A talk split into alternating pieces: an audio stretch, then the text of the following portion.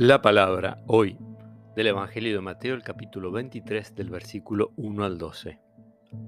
Jesús dijo a la multitud y a sus discípulos, Los escribas y fariseos ocupan la cátedra de Moisés. Ustedes hagan y cumplan todo lo que ellos les digan, pero no se guíen por sus obras, porque no hacen lo que dicen atan pesadas cargas y difíciles de llevar y las ponen sobre los hombros de los demás, mientras que ellos no quieren moverlas ni siquiera con un dedo. Todo lo hacen para que los vean. Agrandan las filacterias y alargan los flecos de sus mantos.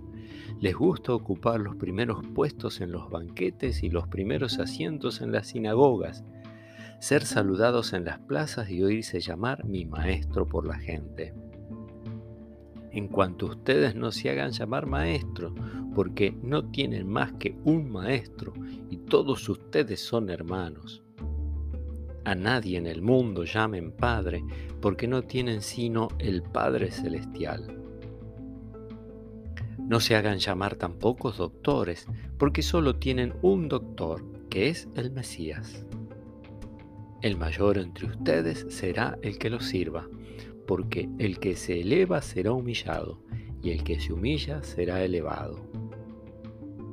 Palabra del Señor.